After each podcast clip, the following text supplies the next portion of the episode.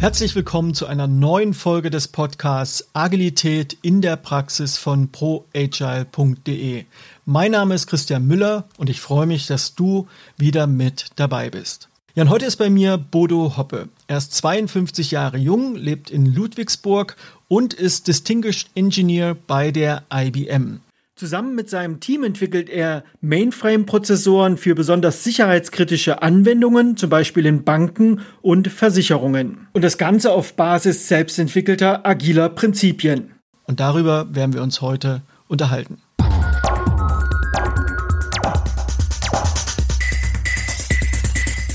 Lieber Bodo, ich freue mich, dass du da bist. Hallo. Hallo, hallo Christian, vielen Dank für die Einladung. Du sag mal, Distinguished Engineer, was muss ich mir darunter vorstellen? Ja, ein, Distinguished Engineer, ich arbeite ja bei der IBM, wie gesagt, und äh, da bin ich in der glücklichen Lage, dass es da eine technische Karriere gibt. Also eins der, der wichtigen Dinge ist ja wirklich auch ähm, die Technik und wie sie, wie sie funktioniert zu entwickeln. Und da gibt es ja sogenannte technische Executives. Ähm, dazu gehöre ich dazu. Und eine unserer Hauptaufgaben ist vor allem eben auch im, im, sagen wir mal, orthogonal zu den ganzen Bereichen, die die einzelnen Dinge entwickeln, über alles wegzugucken ähm, und gucken, wie wir ähm, in zum Beispiel so einem großen Betrieb, in dem ich arbeite, ähm, auch über den Tellerrand rausguckt und die einzelnen Dinge verbindet. Ich habe es ja eben schon gesagt, ihr entwickelt ja Mainframe-Prozessoren, also im Grunde genommen CPUs für große Surfer, für besonders kontinuierliche Rechenaufgaben. So würde ich das mal vereinfacht bezeichnen. Vielleicht kannst du es doch mal kurz ein bisschen genauer erklären. Was sind denn Mainframe-Prozessoren, an denen ihr arbeitet? Genau, also Mainframe-Prozessoren sind äh, die Kernstücke von den, von den Mainframes, von den Großrechnern. Ähm, die sind vor allem, findet man die bei, bei Banken, Versicherungen. Also wenn zum Beispiel, wenn zum Beispiel du jetzt äh, Geld abheben gehst, dann ist die Wahrscheinlichkeit 99 Prozent oder über 90 Prozent, dass du einen Großrechner benutzt. Also das quasi jeder im täglichen Gebrauch ist, aber natürlich eher im Hintergrund. Das heißt also, es ist transaktionsbasiert, daher auch, auch die Sicherheit ähm, die man dann sicherstellen muss. Und das ist auch bei der, bei der Chip-Entwicklung ganz wichtig, ähm, dass man das beinhaltet. Die Chip-Entwicklung selber ist natürlich was, ähm, kann es nur als Beispiel sagen, mit, ich habe zwei Töchter und ähm, bin dann ganz stolz nach also einem Entwicklungszyklus, der bei uns also relativ lang ist, von drei Jahren nach Hause gekommen und hatte so, ein, äh, so von so einem Wafer so einen kleinen Chip, den ich mit nach Hause gebracht habe, der also gesagt hat, das ist der Prozessor. Und die Antwort war quasi, dafür hast du jetzt drei Jahre gebraucht. Also so kann man sich das vorstellen. Das heißt also, es geht darum, ähm, sehr feine physikalische Strukturen vor allem auch äh, zu entwickeln, die dann natürlich noch die Funktion bei einer Geschwindigkeit von 5 Gigahertz erfüllen müssen, die, die es soll. Ja, also die Bank hat jetzt auch nicht so gern, dass man sich verrechnet. Ja, daher gibt es natürlich auch sehr hohe Anforderungen, also was die Zuverlässigkeit betrifft auf der einen Seite und auf der anderen Seite natürlich auch was die Funktion betrifft. Die Entwicklungsarbeit, das läuft bei euch ja agil ab. Das ist, denke ich, auch nicht der Standard in der Hardwareentwicklung. Ihr habt ja noch die Besonderheit, dass ihr, wenn ihr das übergebt in die Serienfertigung und dann auch an einen externen Entwicklungspartner, da gibt es ja den Begriff First Time Right, das muss also sitzen. Es kann also nicht danach noch eine Iteration geben, wo irgendwelche Fehler, die dann entdeckt werden, äh, korrigiert werden, sondern das muss im Prinzip so fertig sein, dass es in einer hohen Auflage produziert werden kann. Vielleicht starten wir damit, dass du mal uns erklärst und erzählst, wie es dazu kam, dass ihr euch in Richtung agile Entwicklung bewegt habt. Also paradoxerweise ist es eigentlich die, äh, die Größe des Projekts, die das, äh, die das erfordert hat. Ähm, normalerweise will man immer kleine Teams, die, die alles, äh, die im Prinzip alles machen können, also bis zum, bis zum Deployment dann bis zum fertigen Produkt. Und bei uns war es letztendlich, der Antrieb war eigentlich ähm, ein großer, dass wir also ein Team sind von mehreren hundert Leuten, die also auch weltweit verteilt sind. Und, ähm, und die Gewohnheit war natürlich immer zu sagen, okay, jetzt mache ich erstmal, jetzt mache ich erstmal den logischen Teil fertig, dann gucke ich, ob es funktioniert, so wie man es in der Software auch früher sequenziell gesehen hat. Und danach kommt dann äh, der physikalische Teil. Also dann gucke ich eben auch, dass die Frequenz eingehalten wird, dass es elektrisch, elektronisch funktioniert. Und, ähm, und da war es dann natürlich so, dass das auch sehr spezialisierte Bereiche sind, die einzelnen Disziplinen. Und da hat sich also sehr stark entwickelt, äh, ich mache das, ich mache das, ich mache das, ja, und ich kann das. Und jeder hat seinen speziellen Bereich und so hat dann, und, und so hat man alles einzeln Projekte gemanagt und äh, sagt, der ist jetzt fertig und übergibt, übergibt es da, der übergibt es da. Das hat dann dazu geführt, dass zum Beispiel derjenige, der jetzt den physikalischen Design gehabt hat, der hat sich überhaupt nicht dafür interessiert, ob das Produkt funktioniert oder nicht. Ja? Also während der, äh, der die Logik entwickelt hat und äh, äh, ähm, sich dann äh, nur dafür interessiert hat, dass er ähm, das über den Zaun schmeißt letztendlich. Also der Antrieb war tatsächlich ähm, die, die Separation von den einzelnen Disziplinen. Also wie gesagt, klassisches Taylorsches Prinzip, was auch zu einer gewissen Entfremdung führt, ja, was dazu führt, dass ja, jemand hört, was das Produkt tun kann und derjenige, der also jahrelang mit Passion am physikalischen Design arbeitet, hat dann zu mir gesagt, ähm, das hat ja nichts mit mir zu tun. Ja, also das Warum ist ganz, ganz wichtig. Und auch das Wichtige, was dazu getrieben hat, ist also der Blick fürs, fürs Produkt, nicht zu sagen, ich mache meinen kleinen Teil und werfe den dann über den Zaun, weil wir entwickeln komplette Server. Das heißt, der Blick fürs Ganze ist extrem wichtig und vor allem die Verantwortung gegenüber den anderen. Und dann sind wir vorgegangen und haben dann gesagt, das Wichtigste ist erstmal zu sagen, es reicht nicht, dass du was designst, sondern das, was zählt, ist ein funktionierender Design. Also ein funktionierender Logikdesign. Und so haben wir das, was wir, also was man bei Software Test nennt, ähm, ist bei uns Verifikation und es hängt einfach an dem unterschiedlichen Standard. Ja, das kommt einfach daher, dass die Hardware dann einfach 100 Prozent funktionieren muss. Also wir äh, und, und die Dinge zusammenpassen müssen. So, und das, das hat erstmal dazu geführt, dass wir gesagt haben, äh, wir wollen diese Funktionen zusammenführen und nicht nur zusammenführen als Teams, die also dann ähm, die Disziplinen zusammenzuführen, sondern die dann auch eine gewisse Einheit dann geliefert haben. Jetzt passt diese kleine Einheit, wie gesagt, das ist ein großes Team, sind das natürlich kleine Einheiten, die dann zu einem großen Chip zusammengeführt werden, was natürlich extrem wichtig, den Blick aufs Große zu kriegen. Das heißt also, dazu war es extrem wichtig äh, zu sagen, wir wollen, äh, dass unsere Entwickler nicht nur das in, in ihrem eigenen Kleinen testen, sondern eben auch gucken, dass das ins Große passt.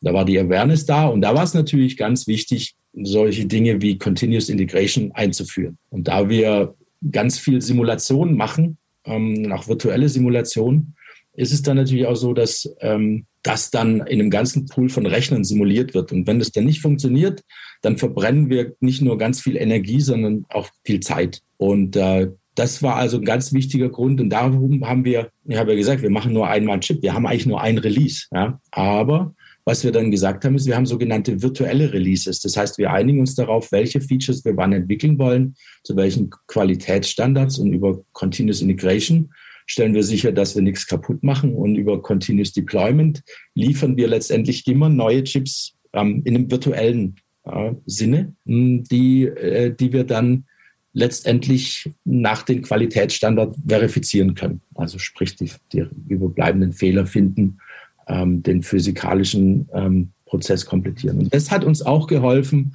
alles quasi übereinander schieben zu können. Also diese Sequenzialität aufzugeben und zu sagen, ja, ich mache Physical Design auf den Dingen, die schon funktionieren.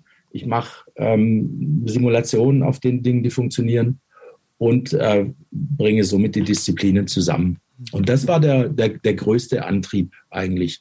Gemacht haben wir das nicht, indem wir gesagt haben, äh, wir sind jetzt agil, sondern wir haben einfach, wir sind hingegangen und die Developer haben sich, also wir haben uns wirklich einen Tag im Keller eingesperrt und haben Prototypen gebaut. Wie können wir am besten zusammenarbeiten?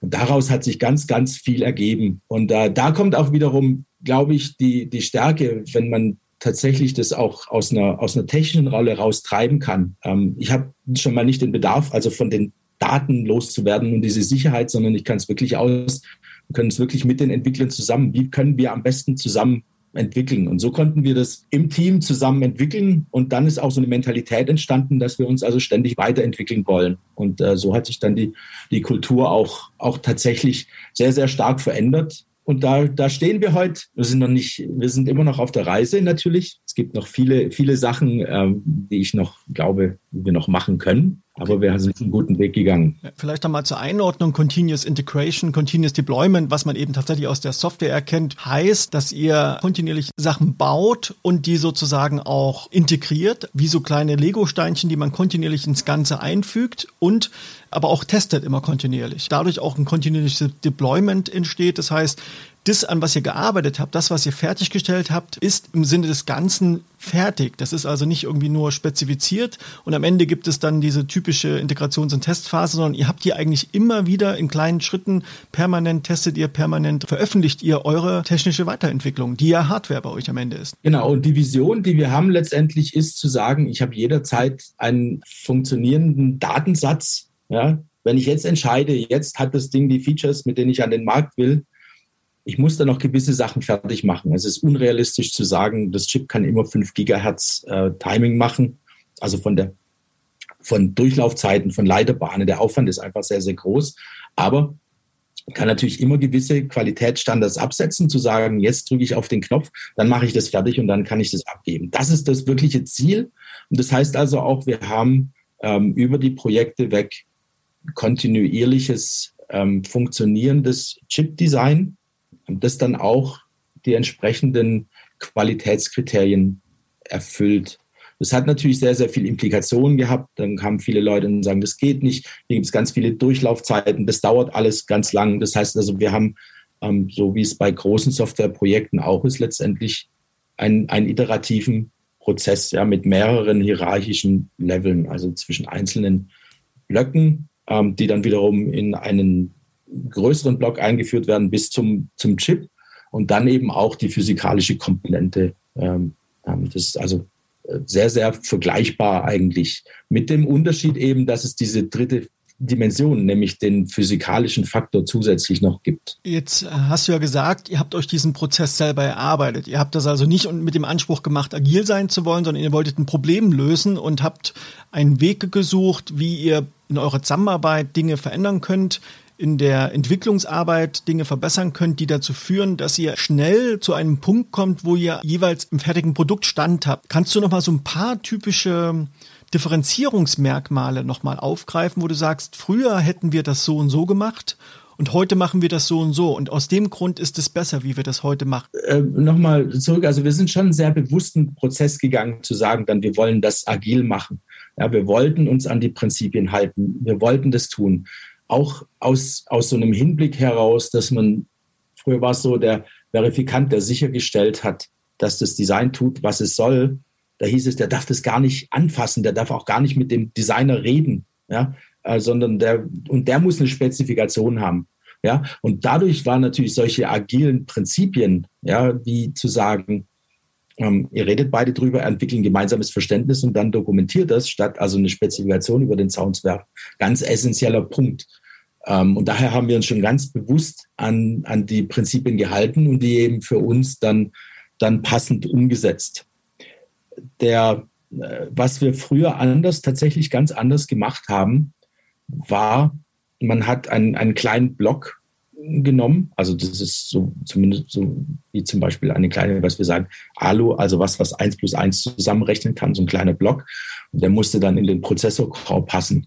Und dann hat man dann eine, einmal in der Woche einen sogenannten, was wir Drop genannt haben. Also Drop ist wirklich fallen lassen. Ja, ich mache was fertig, Freitagmittag, und dann hat man das tatsächlich dann im anderen Team quasi also hingelegt, äh, ist nach Hause ins Wochenende gegangen und äh, dann konnte sich das andere Team dann gucken, wie man das jetzt zu einem großen Ganzen zusammenfügt. Ja?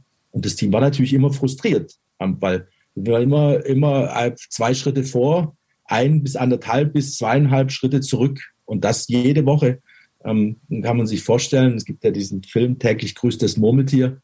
Ähm, das ist äh, nicht sehr motivierend. Ja? Vor allem auch, ähm, dass die Leute dann gesagt haben, naja, bei mir hat es ja funktioniert. Ja? Und das ist ein ganz, ganz großer Punkt, wo man sagt, es ist nicht nur der, der, der Entwickler kann, ähm, kann seine Sachen ähm, gar nicht liefern, wenn die Continuous Integration nicht funktioniert. Und zwar auf dem Level, den die Leute sonst Freitagabend gesehen haben. Das heißt also, das, was wir gemacht haben, statt es einmal in der Woche zusammenzubauen, machen wir jetzt hunderte von Malen am Tag und gehen damit letztendlich nur vorwärts. Ja. Das ist eigentlich ein großer Unterschied, wo man sich natürlich auch vorstellen kann. Das schafft natürlich auf dem, auf dem, auf dem ganzen Zeitraum, bringt es natürlich auch ein, ein, ein Zeitgewinn, aber vor allem eben auch eine, eine Zufriedenheit und eine Zusammenarbeit. Also diese Abgrenzung hat sich einfach aufgelöst. Und es gibt sehr, sehr viel mehr proaktives Zusammenarbeiten und Kollaboration. Die Effizienz hat sich verbessert, die Kommunikation hat sich verbessert, hat sich dadurch auch die Qualität, also die Güte der Arbeitsergebnisse verbessert? Das ist natürlich immer schwierig bei uns zu sagen, weil letztendlich, und das kommt dann eben auch von vielen, ja, die sagen, das haben wir immer schon so gemacht, ja, haben natürlich, das sind natürlich alles Entwickler, die stolz drauf sind, vorher was geliefert zu haben und was Funktionierendes auch zuerst schon geliefert haben. Das heißt also, die Qualität ähm, der, der Daten, die wir also in die Fabrikation gegeben haben müssen, die musste vorher auch stimmen. Daher ist es, also ist, ist der Teil äh, sehr, sehr schwierig, wenn man das auf das Gesamtchip äh, sieht.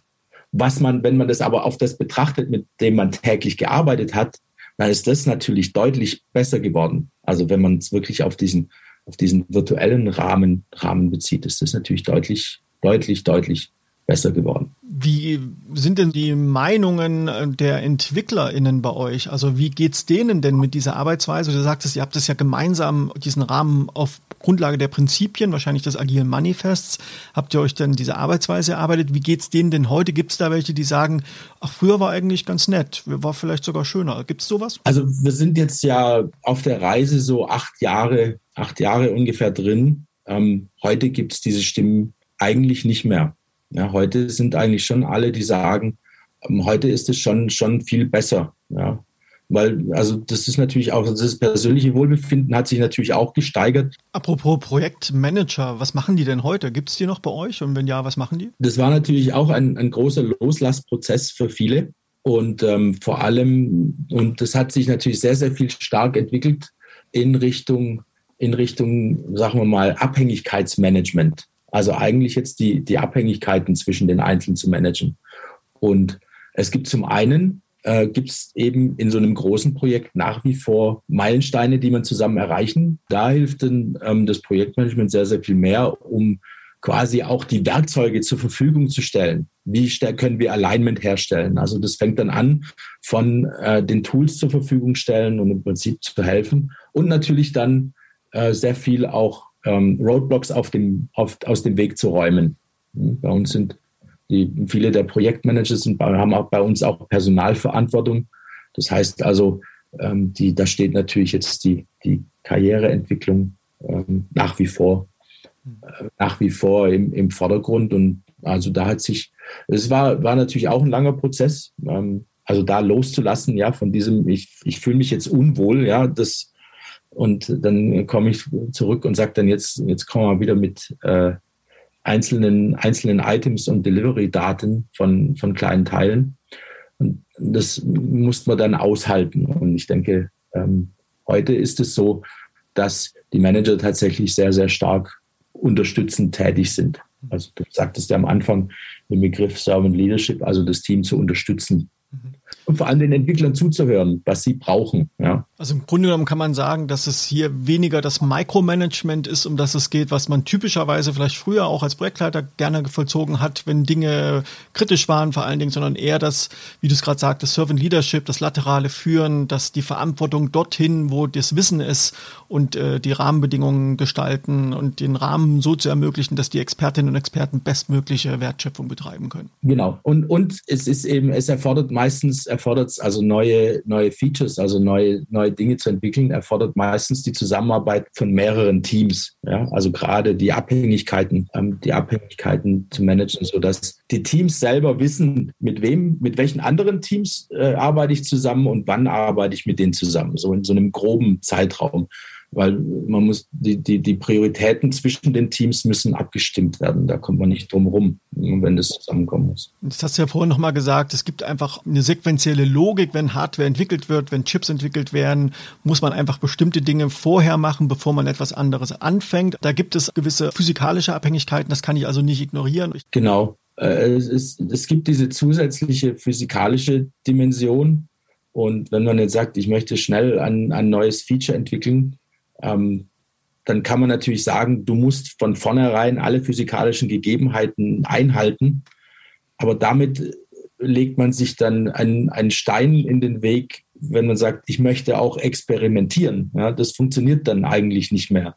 Ja, weil man dann sagt, ja, ich entwickle was und äh, steckt dann so viel Energie rein, dass es dann auch gleich bei 5 Gigahertz funktioniert. Und später denke ich dann, na, eigentlich habe ich das falsch entwickelt, aber jetzt war schon so viel Arbeit. Also diese Flexibilität will man natürlich nicht, sich nicht nehmen. Und daher sind eben die Dinge sehr, sehr wichtig, dass man sagt, wir, wir steigern durch die Zeit schon diesen, diesen, diesen Qualitätslevel, ja, den wir haben.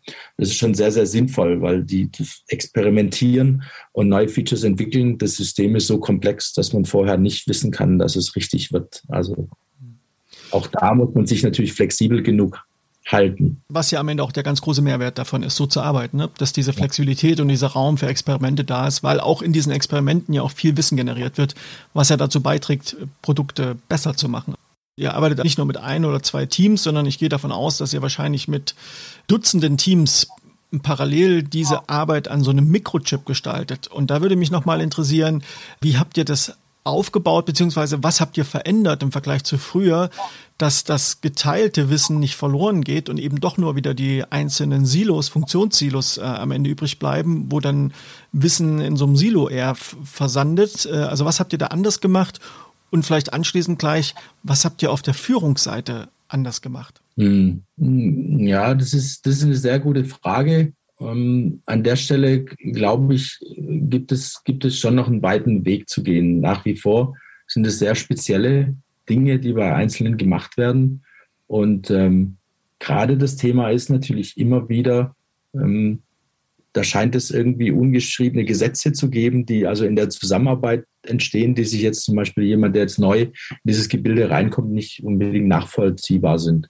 Und das ist schon ein schwieriges, ein, ein, das ist schon eine Gratwanderung, weil man sagt, es, man, wir brauchen gewisse Mechanismen, ähm, um also Wissen, Wissen zu teilen und auch zusammenzuarbeiten. Hm, auf der anderen Seite wollen wir natürlich auch nicht in einen, einen völlig prozessorientierten ähm, Ding äh, landen. Und ähm, daher, das ist kompliziert. Ähm, das ist für uns ist es vor allem ein kultureller Aspekt geworden, ähm, dass sehr, sehr viel Wissen auch über Methoden geteilt werden, dass Dinge zusammen entwickelt werden über, über, die, ähm, über die einzelnen Teams weg. Also dadurch, dass sehr, sehr viel Kollaboration auch zwischen den Teams herrscht, ähm, kann man das gut machen und eben auch natürlich ähm, den, den einzelnen Mitarbeitern die Möglichkeit geben und zu sagen, ähm, man, man, arbeitet nicht an einem Teil für ewig, sondern tauscht sich untereinander sehr, sehr viel aus. Was sind denn die typischen Hürden, die du immer noch sehen kannst, wo du sagst, da, da wäre es gut, wenn wir uns an der Stelle, was unsere Organisationsstruktur betrifft, wenn wir uns da weiterentwickeln könnten? Hast du da Ideen oder siehst du da ganz konkret auch Aspekte? Eine Sache, die, die wir schon sehen, ist, ähm, wir haben jetzt so eine Mischung aus dem, was sich von dem Component-Based Development, also das komponentenbasierte ähm, Ent Entwicklung, ja, und dann zu sagen, ich baue ein, ein neues Feature, dann brauche ich drei Komponenten und dann habe ich drei Teams, die was liefern. Das ist natürlich nicht gewollt, sondern für uns ist es tatsächlich wichtig, hinzugehen und äh, Feature-basierend zu entwickeln. Das heißt also, ja, komponentenübergreifend Teams zu bilden und zu entwickeln. Und ähm, das, das ist natürlich was, was man, was wir machen wenn wir das jetzt auf, sagen wir mal, wenn man es im Softwarebereich geht, also auf, auf sogenannten äh, äh, ähm, Verzweigungen machen, wo also mehrere Teams dann auf dem gleichen Entwicklungsstand eben zusammen entwickeln. Noch schöner wäre es natürlich, wenn das Team, teamorientiert dann äh, dieses, dieses Feature entwickelt werden kann. Also das noch stärker umzusetzen und dann noch sehr, sehr viel stärker reinzugehen, das äh, wäre auf jeden Fall eine wichtige Weiterentwicklung. Vom Verständnis her komponentenbasiert bedeutet, kann sich das vorstellen wie ein kleines Produkt, also eine Komponente. Und die Einheit oder die Teams, die daran arbeiten, haben das Wissen um genau spezifisch dieses Produkt umzusetzen. Feature-basiert würde bedeuten, man hat ein gesamtes Produkt und die Teams sind in der Lage, weitestgehend viele verschiedene Komponenten bearbeiten zu können. Das heißt, man ist nicht mehr so abhängig von der Teamstruktur, sondern das Wissen ist anders verteilt. Habe ich das richtig verstanden? Also die Komponenten sind kleine Teile, die aber am Ende aufs Chip kommen. Ja? Und die werden alle speziell dafür entwickelt. Und ähm, das, was, was vor allem sehr, sehr gut wäre, wäre zu sagen, wir, ein Team konzentriert sich darauf, ein, ein neues, äh, eine neue Fähigkeit dem Prozessor zu geben. Also kann man jetzt als Beispiel nehmen. Bei unserem letzten Prozessor ist ein großes Feature zum Beispiel eine, eine Beschleunigung für, für künstliche Intelligenz, ja, also für Matrixmultiplikation, also solche Dinge. Und das ist natürlich alles, das zieht sich durch das ganze Chip. Wenn wir jetzt, was wir dort gemacht haben, ist, wir haben dort wirklich ein Feature-Team gegründet, die dann gesagt haben, ihr seid verantwortlich dafür, den, äh, diesen, diese Beschleunigung zu ermöglichen und dieses neue Feature. Und das war toll, weil da war dann, da ging es dann auch schon fast, geht es dann in Firmware, also auch Software ein bisschen rein und haben dann ein Team gegründet und die haben genau für das auf das eine Ziel hingearbeitet. Und ich glaube, das ist einfach auch was, ähm, was zum einen diese Komponenten und das ist meins und deins aufbricht ja, und zum anderen eben auch ähm, zusammen auf ein Ziel hinzuarbeiten. Das erfordert ja, auch eine ganz andere Kommunikation und ein ganz anderes, einen ganz anderen Stand des Wissens, des verteilten Wissens. Es geht dann hin bis zu dem, was, was, was braucht denn der, der Kunde dann natürlich. Wie macht ihr das denn, dass ihr euch zum Kunden hin mehr oder besser ausrichtet? Also was wir jetzt in den letzten zwei, drei Jahren gemacht haben, genau aus diesem, diesem Grunde, ist, dass wir tatsächlich, na, eigentlich schon länger. Also, aber wir haben es sehr stark intensiviert, dass wir tatsächlich mit unseren Kunden co-kreieren. Das heißt also, das, was, ähm, wo, wo wir früher losgegangen sind und mal mit dem Kunden besprochen haben, äh, das sind heute, macht, sind, machen wir Design Thinking Workshops mit dem Kunden. Das heißt also, wir versuchen tatsächlich also diese sogenannte Three in a Box, also zwischen ähm, Offering, Management, Design und Entwicklung auch für Hardware zusammenzufügen. Das Dilemma ist, wir sind sehr, sehr früh dran, weil dann, wenn man einen Kunde fragt, was brauchst du in so und so vielen Jahren, dann sagt er, also ich muss mich mal aufs nächste Quartal kümmern. Ja, also das ist schon schwierig geworden. Wir haben aber auch gemerkt, dass wir, wenn man mit dem Kunden kontinuierlich arbeitet, ähm, sich da auch was umstellt. Das heißt, das ist auch ein Grund, warum, warum ich also auch ähm, ein Design Thinking Facilitator bin, auch moderiere, auch mit mit Kunden zusammen, weil ich glaube, dass das extrem wichtig ist, ähm, für uns einfach diese Sicht zu öffnen. Und dazu gehört eben, dass wir also mit dem Kunden am Anfang Design Thinking Workshops macht, aber dann wirklich auch kontinuierlich kollaborieren mit dem Kunden. Sprich, also Sponsor-User haben, wo wir reguläre ähm, Playbacks machen und dann auch zu gucken, gehen wir da in die richtige Richtung. Vielleicht für die, die jetzt Designfinge nicht so gut einschätzen können, wie läuft das bei euch konkret ab am Anfang? Die große, die große Krux ist ja, dass die Hardwareentwicklung sehr, sehr stark daher kommt von dieser Requirement. Erstmal Requirements und ja, wir, wir müssen ja Requirements anhalten, sonst funktioniert es nicht. Ja, und das sind letztendlich umzuwandeln in so was, was möchte ich denn für ein Customer Experience haben? Ja, also das umzudrehen in eine Sicht daraus, ähm, was möchte denn der Benutzer, also der tatsächliche Benutzer, der dann das Endprodukt benutzt. Und das ist natürlich ähm, ein Stück weit ein, ein sehr großer Sprung, weil der Benutzer ja jetzt, sagen wir mal, er, er, er sitzt ja nicht direkt an der Hardware, sondern da sind ja noch viele Layer dazwischen. Um, ähm, um letztendlich das dann zu übersetzen, ähm, ein, ein Kundenexperience dann zu übersetzen mit dem, was wir entwickeln wollen. Also kann ich wieder jetzt dieses Beispiel geben der künstlichen Intelligenz. Ähm, was der Talon-Prozessor hat, ist ein großes, und das war auch eine Co-Kreation, ein großes Bedürfnis eben zu sagen, ähm, man kann mit einem System tatsächlich ähm, Fraud Detection machen, also zu erkennen, wenn ich was von der Bank abhebe, dass, ähm, dass das auch der Richtige ist, der von dem Konto Geld abhebt. Und das wirklich zu machen, während, der, äh, während du am Geldautomaten stehst. Das führt ja automatisch dazu, wenn also diese Fragestellung oder diese Szenarien am Anfang diskutiert werden, dass man über das Design und die Architektur eines solchen Chips natürlich ganz anders nachdenkt. Wenn man im Hardware-Bereich ist und diesen Podcast jetzt hört und verstanden hat, dass da ganz viel drinne steckt, was wirklich hilft, besser Produkte zu entwickeln. Und man möchte sich auf den Weg begeben und da ein Stück weit Expertise aufbauen.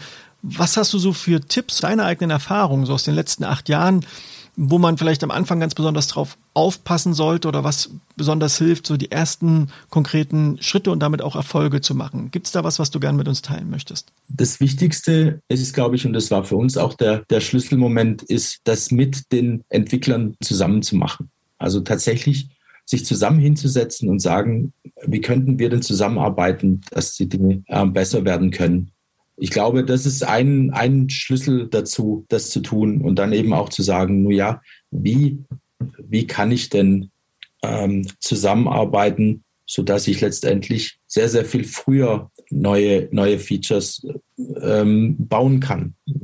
Ähm, und da, die, dass die Disziplinen miteinander reden, ähm, das ist also extrem wichtig und diese, diese Abgrenzungen, diese klaren Abgrenzungen aufzulösen. Mhm. Ich glaube, da gewinnt man sehr, sehr viel und da steht dann eben auch die Empathie im Vordergrund. Ja, was braucht denn eigentlich der physikalische Designer? Das ist also extrem wichtig. Also das Zuhören ist an der Stelle auch der, der andere Schlüssel. Sie weiß, es ist sehr abstrakt, aber das, mhm. ähm, das sind, glaube ich, tatsächlich die Dinge, die die großen Veränderungen machen. Ja, und ich glaube, das sind auch die ganz großen Veränderungen in Unternehmen tatsächlich, die ja sich so gebaut haben, ganz oft, dass genau diese Kommunikation und dieses interdisziplinäre Zusammenarbeiten ja nicht stattfindet. Das ist ja am Ende ein Ergebnis von einem Organisationsdesign. Lieber Bodo, wenn man an dir dranbleiben möchte, wenn man mehr über dich oder eure Arbeit erfahren möchte, wie kann man am besten mit dir oder mit euch Kontakt aufnehmen? Also am besten und am einfachsten ist ja, also will jetzt keine Werbung machen, aber nur ist ja mal LinkedIn die Plattform für ähm, was alles, was so Hardwareentwicklung betrifft. Also da findet man mich, mich auf jeden Fall. Und ähm, das ist, glaube ich, der einfachste, einfachste Berührungspunkt für mich. Ich habe auch eine Webseite, die ist aber auch dort verlinkt, also die kann man dann auch dort finden. Ich packe die Links auf jeden Fall in die Show Notes, damit Menschen schnell mit dir Kontakt aufnehmen können. Wir beide sehen uns ja am 10. Februar bei dem Meetup mit Joe Justice, der so ein bisschen aus dem Nähkästchen plaudern wird, wie das bei Tesla und SpaceX eigentlich mit der agilen Hardware-Produktentwicklung läuft. Ansonsten vielen Dank für deine Zeit, äh, Bodo, dass du hier so umfangreich auch über das Thema agile Hardwareentwicklung im Bereich Mikroprozessorentwicklung äh, berichtet hast. Danke, dass du dabei warst. Danke.